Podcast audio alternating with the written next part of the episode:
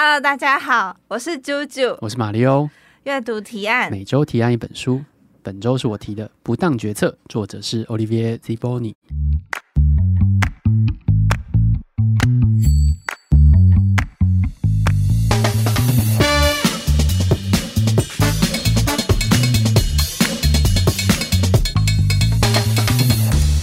这个要跟大家讲这个《不当决策》这本书，当然是因为，哎，上次我来讲的时候讲不当行为嘛，嗯，哦，不当行为那一集非常的恐怖，因为录了两次，第一次录的时候，嗯，非常恐怖，不知不觉就开始探讨其理论，想尽办法跟大家说明这本书，结果好像太严肃了，嗯、对，好，嗯、那不当决策就是一个误会啦，哦，因为我那时候一开始的时候我看到不当决策，看到行为经济学，就想说，哇。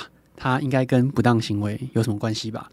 承先启后，对，但其实呃，不能说完全没关系。它的确是行为经济学的相关东西，但是它其实是很标准的一个商管书。它一样是有受到 Daniel Kahneman 影响，然后他后来也跟康纳曼写别的书，就是这个作者这样子。我记得上一次我们在讲不当行为的时候，你就一直问我说：“那它怎么应用啊？然后它是不是我们知道这个事情之后，我们就可以避开这些误区什么之类的？”哎，认真说，其实不当决策是有这样子的一个调性在，对，因为它其实真正的英文书名是“你将要犯下一个大错”，副标是“偏误如何影响决策”这样子，对，然后你要如何来对抗他们，就是 bias 这件事情。所以我就说它是一个很标准的商管书啊，就是所谓的标准商管书，就它有点像是好莱坞电影一样。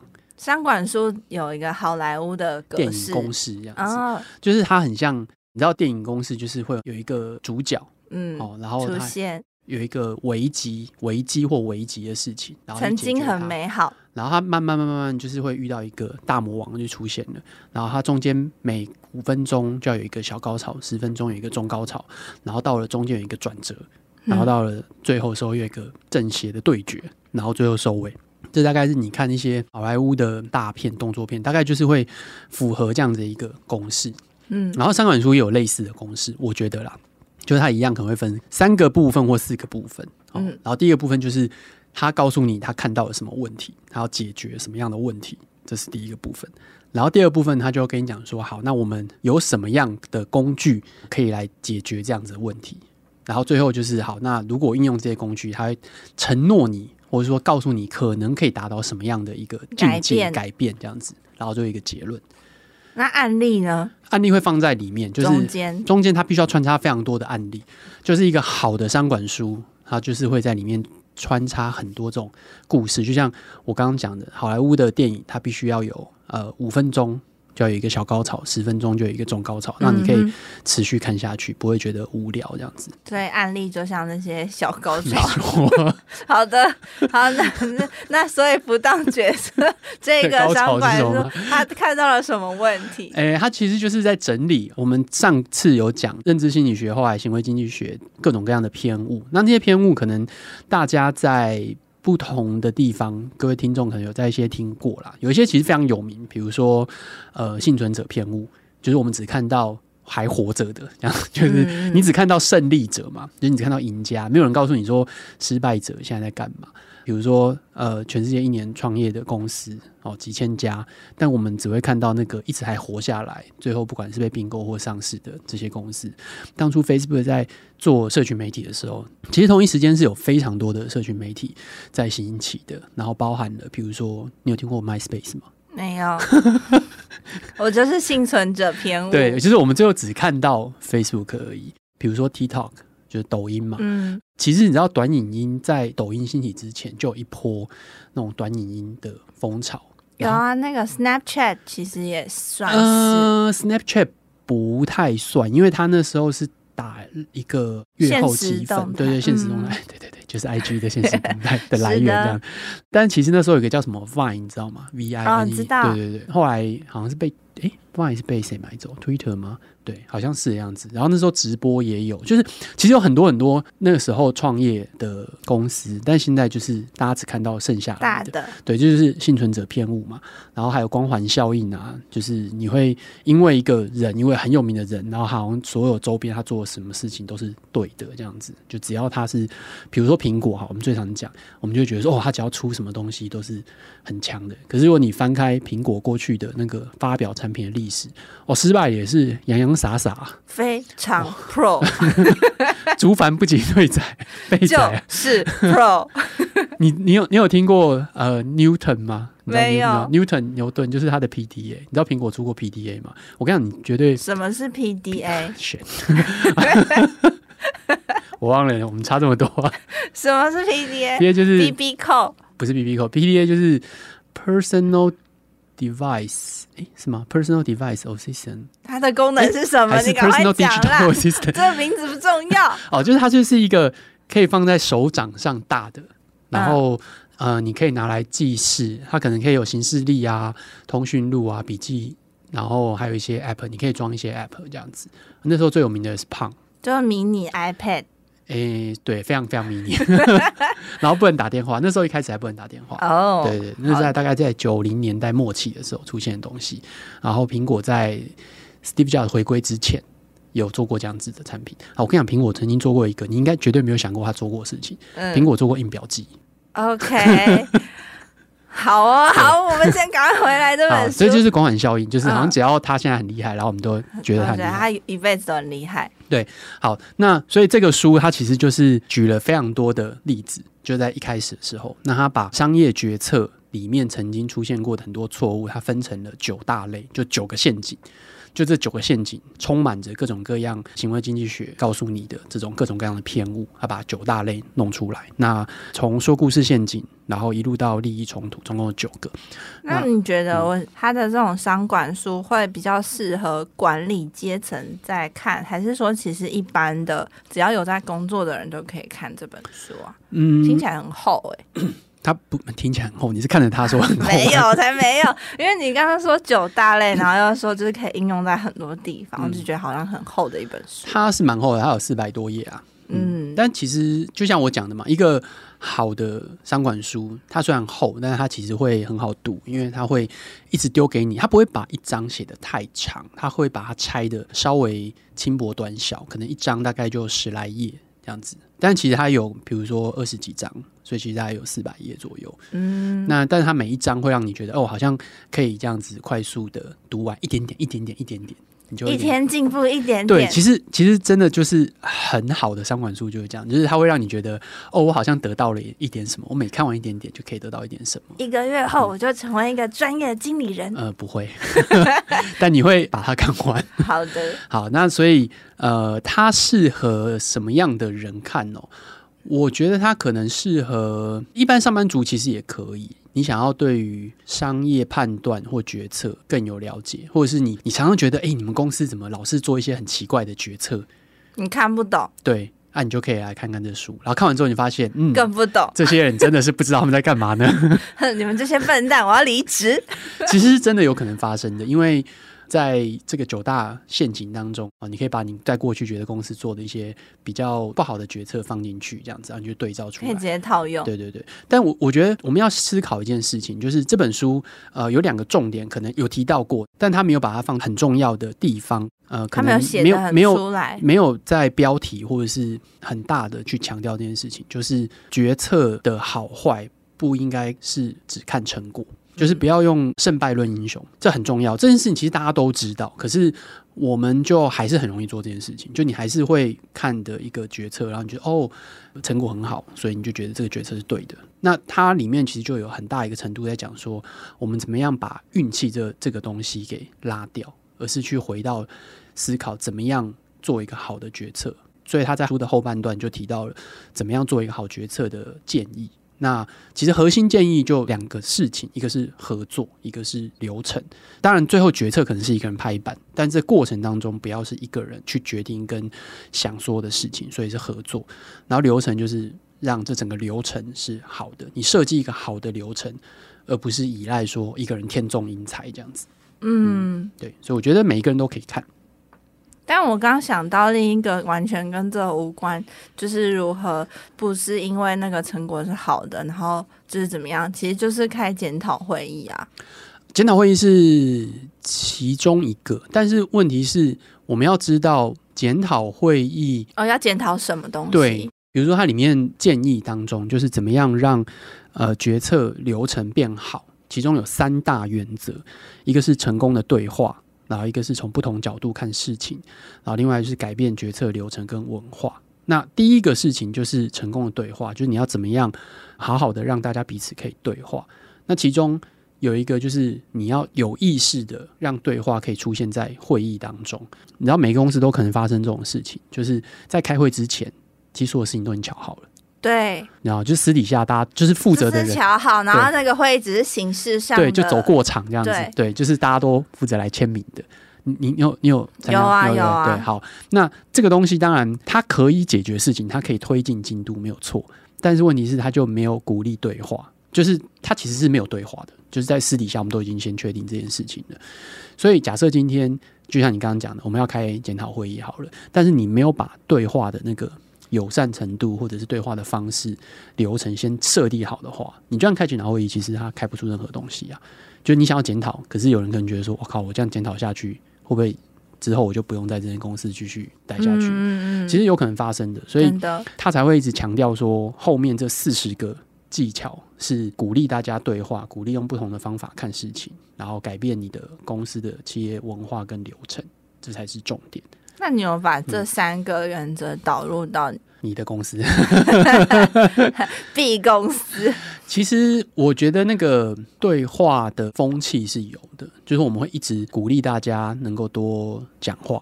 但我必须要讲，其实这个做法啊，在现在这种远端会议的难度其实是增加的。嗯，就是大家现在过去这两三年开了很多线上会议。那我觉得在内部开这种会议啊，有些时候如果你的公司企业文化不够强到鼓励大家对话的话，就更容易混过去。就是会开完了，然后就这样子流水一样的过去。人在心不在，人在心不在是一种。然后他们可能就不想讲话，也有也有可能，对，所以我觉得那个难度其实很高。那我们自己在开会的时候会运用一些，比如说我是很有意识的主持会议，但不是主导会议。你知道这两者之间是有有差别的。有主导就是会一直要往你的希望的结果前进，嗯，但主持是把事情推进。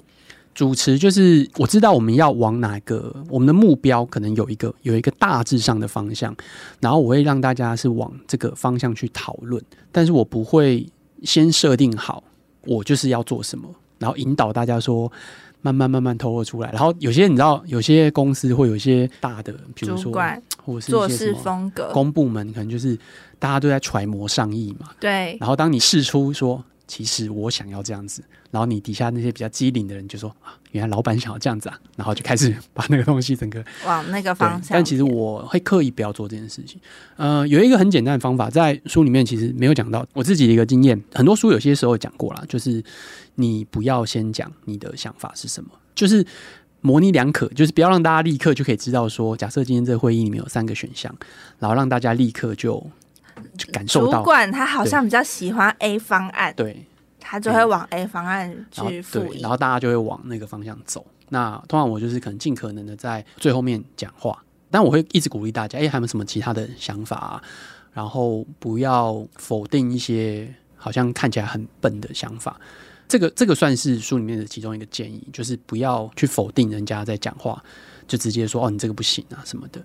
我们之前在。做未来大人物的时候，如果大家要来参加未来大人物的评审提名会的时候，嗯哼，你就会知道那个其实过程是蛮有趣的。就一开始会好像没有人会想要讲，就可能会有一些很理所当然的名字先提出来，然后慢慢就会有一些很奇妙的名字，你就是想象不到会在这样突然跳出来的，但它不见得是不适合的，然后很好玩。就有些时候讲一讲，然后我们就说：“诶，那你提这个人，你解释一下为什么？”他可能就会讲说为什么？为什么？我觉得这是一个很酷的事情，他可能可以提出一些很不一样的东西。嗯，然后这个书我觉得很不错的事情是，至少你先把九个陷阱，就是它前面一半吧，算是三大部分，但大概一半的内容都在讲陷阱，就是那个雷区啊，很容易不小心就工作的时候可能会踩进去的雷区。对，九个啊，我我稍微念一下，大家其实可能一听就就知道哪些。说故事陷阱，就是你只听你想要听的东西，OK。然后模仿陷阱，就是我觉得我也可以跟某某名人一样，我一定可以做到。嗯。然后直觉陷阱就是。靠直觉，那其实那直觉是来自于经验啦，就是对啊，哦、经验的累积。我就是知道哦，然后你就觉得哦，那个人很很知道他在干嘛，但其实他可能不知道。他经验老道。好，然后过度自信，其实这跟上面很像，就是我们就做就好啦，你为什么要一想那么复杂，想那么多哦？嗯、然后惯性陷阱就是何必破坏现况，这个其实很容易出现在年度预算设定的时候。很容易出现这个东西。哦，对，嗯、去年大概差不多这样，那我们今年，今年就这样，对。对，是是不是很容易出现这种事情？然后风险认知陷阱，这是两个哦，一个是过度的害怕风险，一个是过度的低估风险，这两个事情都属于风险认知的。就是太冲的人不行，但是太保守的也不行。会是出现在一种情况，就是个人会趋于保守。还记不记得我们上次有讲那个损失规避？个人会趋于保守，我不要赌。对，然后但是最上面那个人有些时候会赌超大，哎，我要赌两百的。对，就是我就突然就说，哎、欸，我觉得把那个公司买下来很好。我说哈，就是会突然有这种很巨大的一个落差，然后这会同时出现在同一个公司里面。然后第七个是时间范围陷阱，这个其实是对于现在越靠近我们的东西会看得越重要。对啊，重要且紧急。嗯可是这个是你还记不记得我们上一次讲过类似的意思？就是经济学上面叫做折现。很简单一个例子，比如说今天你借我一百块钱，那理论上你要跟我收利息嘛？嗯，好哦。原则上我是不会啦。来，我要收你利息。我借你一百块钱，但我会跟你收利息。你好坑啊！好，那利息为什么会有利息这件事情，在经济学上是有的解释的，就是因为我们觉得，比如说一年之后这个钱我现在不能花，因为我借给你了嘛，所以我现在不能够用这个钱，所以你要给我这个时间所带来的一个损失。OK，所以这个才是利息真正的来源。嗯，好，所以那个矛盾就是说，今天如果说我现在用这个钱是一百块。然后，如果我借给你，所以我明天才可以用这个钱的话，那我可能要一百一十块。假设很高兴，嗯、日息十分，真是有点坑啊。好，但所以说两分我就不会愿意。就比如说哦，如果你说啊，我明天给你钱，你今天就先给我，然后明天我还你一百零二块，然后你就觉得说，哎，我不要，因为觉得说，因为我少赚八块钱，因为很快，因为很近这样子。但是如果是一年之后，然后我还你呃一百一十块，然后一年零一天。我还你一百一十二块，就是多一天你就多两块，然后你就觉得、欸、好像可以啊，没差，反正就就我多一天，我还多两块。可实际上啊，跟现在刚刚讲的情况是很类似的。就我反正重点就是说，差一天多两块这件事情，现在你会觉得明天就要给你，你觉得不要，因为距离太近，你宁愿现在拿。可是同样的一年加一天，人觉得哎、欸、好像没有差，因为。就哦，才多一天，多一天而已。可是实际上是一样，就都是多一天而已。那这就是时间认知的一个陷阱。好，然后再来就是群体迷失，这个大家应该就很清楚，就是会有所谓的同才压力，就大家都不讲话，嗯、大家都习惯用 Slack 聊天，我就安静点。也也不是这样子，或者说今天呃有一个人说，哎、我们应该走 A 方案，然后每个人都说 A 方案 A 方案，然后你你就觉得说 A 方案是一个烂方案，可是你发现前面五个人都这样讲。所以你就不讲话了，嗯，哦，这是群体迷失。对，那利益冲突就是，呃，你觉得你可以很公正，虽然好像我有点关系，但你觉得说我一定可以自己克服这件事情，嗯，对，那这个也是一个问题，这样子。这这个其实跟自信也蛮像的啊。对，其实它有一些其实有点有点关联性啊。那其中我觉得有趣的，我觉得有两个，一个就是模仿陷阱，一个是直觉陷阱。嗯，模仿陷阱。嗯其实我们刚刚就有讲的，幸存者偏误跟光环效应都属于模仿陷阱，就是你觉得你一定可以做得到，就是贾博士做得到，我也可以做得到；苹果做得到，我也可以做得到。哦，那但是这中间背后有非常多的环境落差，对，非常非常多的落差，我们没有注意到。比如说，苹果手上握有两千亿美元的现金，哦，你没有，哦，所以它有水位，它有余裕可以做这些事情，你不行。哦，或者说它有很多跨国公司，它有很多跨国的经营地方，哦，或者是等等等等的，就是有非常多的背景资讯，可能是你不知道的，但你只看到你看得到的结果。那这个是一个模仿陷阱。然后另外就是直觉陷阱。直觉陷阱这件事情，可能大家在有一些书没有看过。一个例子就是说，有一个消防队员哦，他是一个小组长、小队长，然后进去到一个火场里面。然后突然觉得不对，然后就要大家撤出来。然后一撤出来之后，整个地板就塌下去，就整个火就烧起来这样子。那他就说：“哦，这就是直觉。就很多时候我们好像觉得说有一种直觉，就你不确定为什么，但是你就觉得应该是这个样子。那这个东西其实，在很多地方都会出现。你如果回想你自己的经，你有这种直觉的经验吗？你觉得有啊？什么样子的直觉经验？啊、我的直觉经验，嗯，我可以举近的，就像我当主管之后，我可能开始。”当我的组员跟我说：“你有空的话，我想要最近跟你找时间好好聊聊。” 哎，你的直觉是什么？你说什么？他他他要离职？对。是吧？大家的直觉都会是这样，然后我就会先是有这个直觉，我就说哦好，当然回应他说好，嗯、然后同时因为我是中阶主管嘛，对，我会再先跟上面的人说，嗯、呃某某组员他今天跟我说他要找个时间跟我聊聊，嗯、我觉得我们先想一下 应对方案，如果他这个是怎么样或怎么样这样，嗯、对对吧？无事献殷勤，非奸即盗。是的，是的。好。呃，所以这很容易出现，就是你会所谓的直觉，讲白就是你依照你过往的经验，然后做出判断。对，然后那这个东西本质上不是错的，因为很正常。那你的直觉反应，它只是跳过，就是在快思慢想里面其实就有讲，就是所谓的解释法，就是你用一个过去所有的那些累积，然后从一个事件出来，然后直接跳到反应，而没有经过。详细的思考过程，这就是所谓的直觉。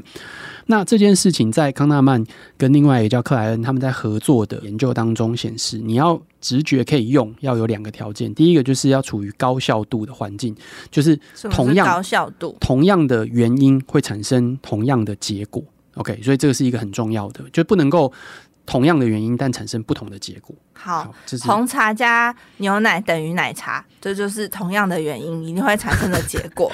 嗯，对，对，但可能不是这个意思。好，反正 这是第一个，就是同样原因会产生同样的结果。就比如说，今天你在医院里面。你开刀，它可能会有同样的结果，就你做了某一个判断，它可能会同有同样的结果，这是第一个。对啊，一样都会有奶茶，嗯、只是你的红茶多还是奶味多？好，第二个呢，是要能够长期快速而明确的练习回馈，才有充分的学习环境。讲白就是说，今天你要做了某件事情之后，你必须要有回馈，然后这个回馈是可以快速得到的。就你不能说今天做了一件一个决定，你做了一个决策，就两年之后你才看到结果，那这样子的话，它就不适用于直觉直觉直觉的反应这件事情。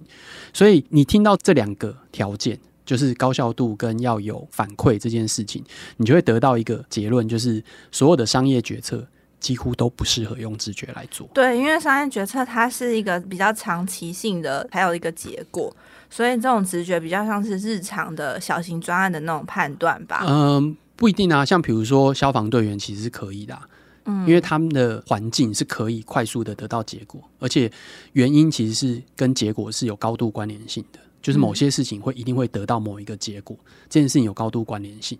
那商业决策就就刚刚讲这两个条件都不符合。第一个，我们刚刚其实就讲过很多，你做了 A 决策，是不是真的就会导致 B 结果？不一定，它的中间的变数会影响的太多当下市场的环境、汇率、人员，所有的一大堆。OK，所以第一个 A 就不符合。嗯、然后第二个，它可能没有办法让你可以小规模的快速得到很多很多的反馈，然后让你进步学习，也没有这件事情根本不存在。就像刚刚讲的，如果你今天做一个决策，我们看季报好了，就是光看季报都是一季之后才会发生的事情，所以它根本不适合去用直觉来判断这个东西。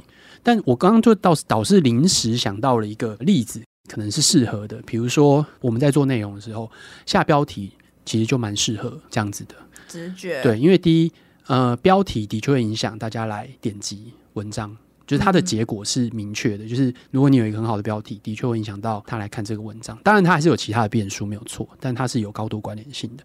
然后第二是，你可以很快的就得到一反馈。就你今天东西出去了，然后反应好或不好，有没有效果？对，你很快就可以有反应，那你可能可以做一些调整或修改，效果也会再出现。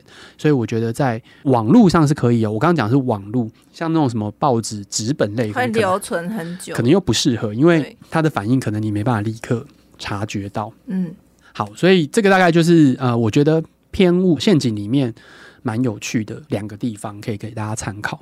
然后再来就是为什么在书的最后是告诉你四十个技巧，然后不是教你要去克服偏误这件事情。其实有三个原因，我觉得很值得跟大家分享。就是当我们听到说“哦，这是雷耶”，那你干嘛去踩它？我你可能第一个想到就是回避雷，我们避开它就好了。对。那实际上很有趣的事情是。虽然说中文的副标题叫做“行为经济学大师教你避开人性偏误”，但其实他没有真的教你。他其实里面就有讲说，呃，他没有教你要不要去克服它的原因，是因为呃有三个原因。第一个是你真的知道你自己的偏误吗？就是你有办法在偏出现的当下意识到自己的问题，对你自己真的有出现偏误。好，这是第一个问题。然后第二就是你要克服哪一个？很多时候有一个问题出现的时候，它可能不是单一偏误造成的，可能是很多个。那你要克服哪一个？不知道。好、嗯嗯哦，这是这是第二个。然后第三个就是那代价呢？代价可能很大。就是我们刚刚讲的直觉，其实就是解思法。捷思法之所以存在是有帮助的，就是像可能大家在看快思慢想或是听一些故事，大家都知道，直觉反应是很重要的，它可以帮助我们。做很快速的反馈，就是在某件事情发生之后，你可以立刻做出反应，而不用花上很大的时间去思考。那它可能可以对你有帮助。所以，如果你今天你要去克服它的话，那这个代价会不会太大？大到你其实没有必要做这件事情。所以，嗯、呃，他的建议就是说，你不是应该去想是克服它，而是透过我们刚刚有讲到合作和流程，应该是回避它吧？不是想要去回避它。嗯，而是去面对它跟处理它，对，那不就是克服吗？嗯，我觉得他的意思比较像是说减少这件事情对你造成的影响，而不是说去有点像是一个减肥。就是如果说今天你你体重过重，你想减重，它不是这样概念。减重就是说你觉得东西是坏的，或者说你觉得体重不好，然后你要去减少，然后去避免它这件事情发生。但是他觉得偏误这个是人性。不容易去做到这件事情，是刚刚那三个原因。嗯、那可能只是要想办法减少它发生的可能性而已，嗯、或是它减少它的影响，这样子。嗯、对，或者你就调整你的穿着。穿嗯，你说因为太胖了，因为对啊，对吧？穿宽松一点。你的意思就是这个？我的意思不是这个。到底是什么？好，那最后再跟大家讲，你刚刚有讲一个检讨会嘛？你刚刚有提到检讨会，检讨会啊。其实他在里面有一个小技巧，在很后面的时候讲到，呃，那个技巧叫做事前验尸。验尸就是嗯，你知道验检验尸体。对对对对对。那事前验尸就是说，呃，我们已经失败了，就是这个事情还没有开始，我们还没有下决策。好，比如说我们今天决定我们要开发一个新产品。哦，就是这是一个很重要的商业决策。好，然后那大家不确定要不要做这件事情，所以呢，就做了一件事情，就是说，好，那我们今天就相关人都来讨论，说好，假设现在已经过了呃一年哦，然后这个产品失败了，那我们现在来假想一下，为什么这个产品会失败？啊，就提出很多这种可能性嘛。那这个东西可能就可以帮助你避开刚刚可能有些东西你没有想到啊，不管是你太有自信也好，或者是刚刚讲的所有的陷阱造成的东西。那你就会有这种不同的意见出来，它其实是落在用不同的角度去看事情这一部分。嗯嗯嗯，好，那三个原则嘛，对，讲完了。大概这本书的大致上的内容是这样子。那我自己觉得，如果你对于很多商业决策很有兴趣，然后你又不想要只是听那种英雄故事的话，我觉得这个非常适合。所以你觉得这本书对于你来说，你看到的时候，你遇到的那些状况，然后看了这本书之后，有解决你的问题吗？我觉得他给我一个范本，就是有点像是一个清单，然后就像我刚刚讲的九大陷阱、五大模式，那个清单就是告诉你说，当你觉得不对劲，当你觉得人家举的这些例子，或者是告诉你说，哎，别人都这样做的时候，然后你可以有这个范例，有这个清单。去知道说哦，没有，它可能就是在其中某一个误区里面。然后再来就是透过四十个这个技巧，当然不可能全用，我我觉得是这样子，主要是让你的企业文化、让你的组织文化是自然而然的把这个流程可以导入进来，能够尽可能的让大家不要去踩这个误区，我觉得是有这样子的帮助。嗯、哦。嗯我刚刚在跟你讨论的过程当中，因为你有提到说它是商管书，它应用在就是各种叫工作上面的工具或情境，嗯、然后我想到反而是胡琴坊，就延伸阅读 胡琴坊的办公室那本书，哎、嗯，因为那本书也是讲超多这种完全是误区的情境描述，嗯、但他没有讲怎么做，他只有讲这些情境，然后我觉得哇，这两本书完全是可以。的胡金房那本办公室完全就是这本大高潮，推荐大家去看那本书，超 开心。好，那今天呢就是我们的不当决策，然后呢下一次我的书又已经选好喽。耶，yeah, 你你有想要先预告吗？好，下一次要讲的就是杂讯哦，去年。就是由我们一直提到的康纳曼，他老人家终于出现了哦，行为经济学之父哦，他终于出现了。然后跟本文的作者 Olivier Siponi，然后还有哦凯斯萨斯汀卡斯卡斯啤酒，对卡斯，那他是一个法学院的教授，所以我们之后下一次会来谈这本书。好，如果我没有谈的话，我们就把这段子把它剪掉。